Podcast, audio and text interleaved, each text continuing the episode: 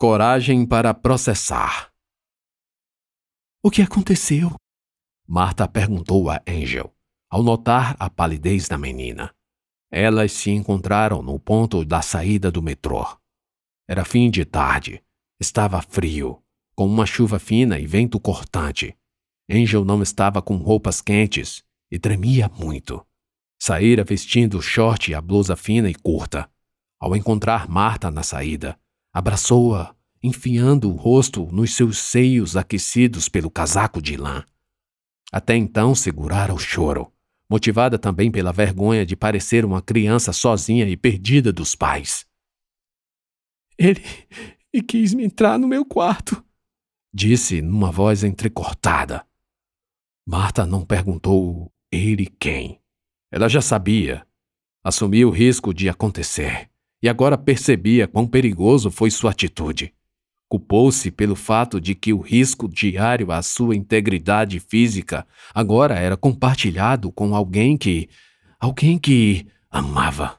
Ela amava Angel, não sabia como e quando começou, mas amava aquela pequena criatura indefesa, que seria uma presa fácil ao monstro que a vida toda falhou em enfrentar. Não chore, não chore. Marta enxugou as lágrimas das bochechas rosas de Angel, e ali mesmo com pessoas indo e vindo, desviando-se das duas enquanto saíam e entravam na escada do metrô. Ali mesmo, beijou Angel na boca. Duas joias incrustadas em rochas enfincadas num rio de forte correnteza. Ninguém as observou. Ali eram imunes aos olhos críticos, às águas revoltosas, e se mantinham como pedras imóveis. Eu amo você, chefa. Não me deixe, não me abandone. Eu não tenho ninguém, só você. Não vou abandonar. Vamos voltar. E eu já sei o que vou fazer. Preciso fazer algo que deveria ter feito lá atrás. Marta levantou a cabeça. Uma torrente de coragem tomou conta do seu corpo. Depois de ter ignorado todos os alertas que seu corpo, sua mente e seu espírito Agora existia um motivo para fazer o monstro parar. Vamos para casa. Pegou-o na mão de Angel e saiu. Antes de entrarem no prédio, seu fígado deu-lhe uma pontada. A dor não diminuiu quando entraram no elevador. Não precisa ser hoje, começou a pensar. Faltou-lhe o ar. O elevador se tornou claustrofóbico. A dor aumentou ele pode nos matar. Continuou pensando. Quis desmaiar. Suou frio e um ataque de pânico a assaltou. Angel percebeu e foi tomada pela agonia de ver Marta perdendo as forças das pernas. O que foi? Angel perguntou segurando o braço de Marta, que se escurou no canto para não desabar de vez. Nada, é que eu disse quando já estava encolhida no chão do elevador. Angel não conseguiu mantê-la em pé. Acocorou-se para abanar o rosto de Marta. Socorro! Angel não terminou de gritar. O elevador parou no andar e a porta abriu. À medida que a porta ia abrindo, uma enorme sombra engolfou as duas. Gerson, com olhos em chamas, estava parado no corredor esperando, aguardando, espreitando. Marta, ainda consciente, deu-se conta de que, mesmo agora, que queria se livrar dele, não poderia fazer sozinha. Ela estava prostrada, no canto do elevador, e a visão de Gerson, de baixo para cima, tornava seu marido ainda mais assustador. Então ele deu um sorriso para as duas um sorriso cínico de quem espera que os outros sofram pela presença ou ausência dele. E então levantou as duas mãos, que estavam juntas, como se estivessem com dedos cruzados, nos pulsos, algemas. O brilho do aço tinintou com a luz branca do elevador, e Marta não entendeu, muito menos Angel. Gerson estava algemado. Senhora! O homem saiu de trás de Gerson para acudir Marta. Era um policial, pelo que se via pela farda. Mais dois homens estavam no encalço de Gerson.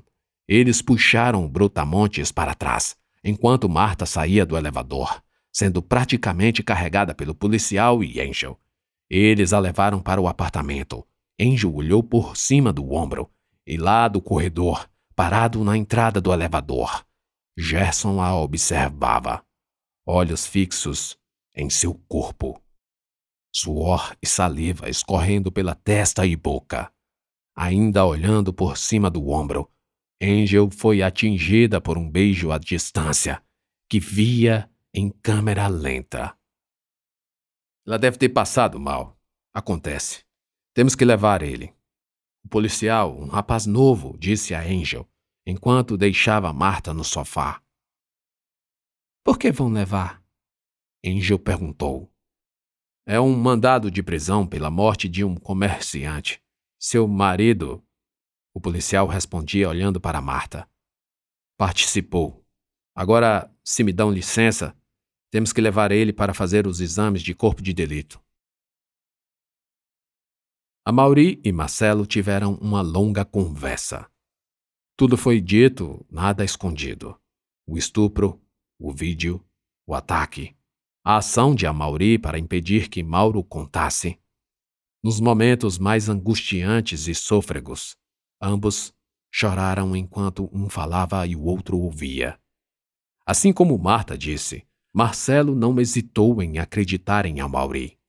Aquilo era grave demais para ser inventado, e qualquer pessoa de bom senso, sem transtornos de delírio persecutório e traição, acreditaria. Mas Amauri estava em torpor, frágil demais para acreditar que seu companheiro era realmente o homem que o amava. A violência lhe cortou as raízes que o fundiam à terra e como um grande carvalho que antes fazia sombra para todos ao seu redor, a Mauri perdera toda a seiva, e sua aparência era literalmente a de uma árvore desfolhada, atingida por um raio, ressecado, opaco e melancólico. Ambos combinaram buscar reparação. Marcelo não se intimidou. O sistema de justiça poderia até negar. Um juiz branco conservador e membro da elite da judicatura, poderia até negar. Já eram derrotados, bastava que nada fosse feito. Mas e a exposição? Posso nunca mais arrumar outro emprego. A Mauri prenunciou um futuro sombrio. Contrataremos um bom advogado. Alguém especializado em causas de gênero. Eu já vi causas assim. Marcelo falou com vigor. A Mauri se sentiu aliviado com aquela reação, mas também se sentiu surpreso, muito surpreso. E a reação de Marcelo era de surpreender. Ouviu atento o relato do companheiro, com motivos para se abalar, entristecer, fingir compaixão, mesmo de certa forma acreditando. A Mauri, na melhor das hipóteses, achava que Marcelo iria acreditar, mas no fundo atribuiria a violência ao jeito afeminado, vulgar e despudorado do enfermeiro. O próprio Almauri cavou um buraco no subconsciente e se lançava na sua própria armadilha, para aceitar que Marcelo o perdoasse, como se a culpa, entre aspas, de tudo, no fundo, no fundo, fosse sua. Ele não se dava conta de que pensara assim. Mas Marcelo era seu amor e o amava. O único culpado era Sandro. Marcelo nem sempre foi assim. A falta de altivez foi a causa pela qual a Mauri quase foi excluído da festa de Natal. Mas agora faltavam algumas semanas e a família viria. Todos estariam ali, todos sem exceção, inclusive a Mauri. Algo mudou em Marcelo. Cresceu como um gigante. Literalmente, não era tão alto. Também não era bem equipado com músculos. Nem era magro demais. Sua aparência física mostrava o que era por dentro. Um rapaz ainda jovem. Tinha 35, paciente e empenhado no trabalho.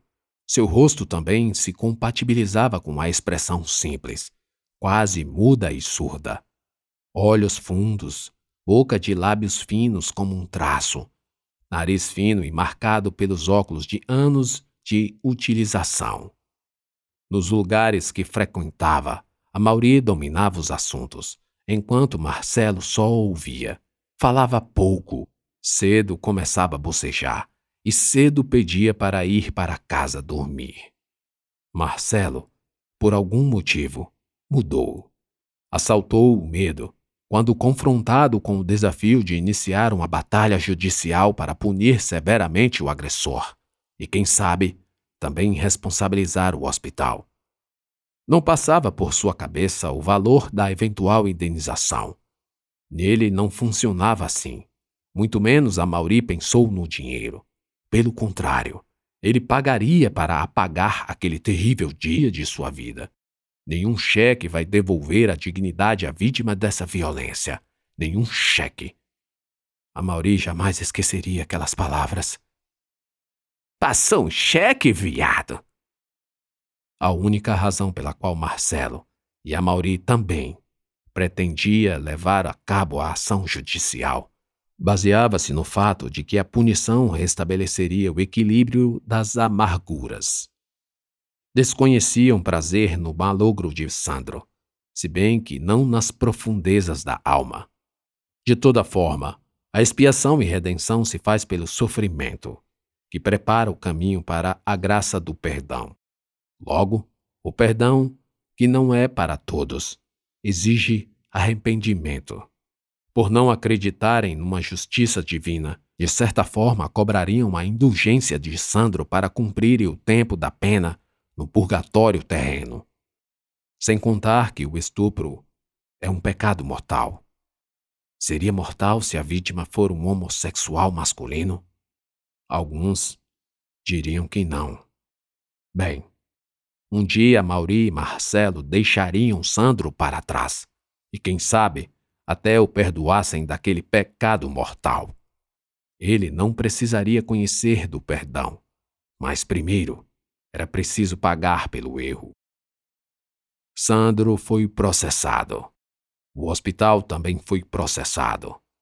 O advogado, especializado com assistência à acusação, prometeu empenho para tornar a investigação célere. O caminho seria longo, disse ele. Primeiro a notícia crimes, que nada mais era que apenas a famosa queixa ao delegado de polícia. Depois, uma investigação, com depoimentos de testemunhas, solicitação ou requisição de imagens das câmeras de vídeo do hospital, exame de corpo de delito e, por último, o interrogatório de Sandro. Tudo isso perante outros advogados igualmente preparados. Risco de exposição? Sempre tem. O casal aceitou as condições. Os honorários foram ajustados com o êxito. Podia-se ver a confiança do doutor Marco Cícero.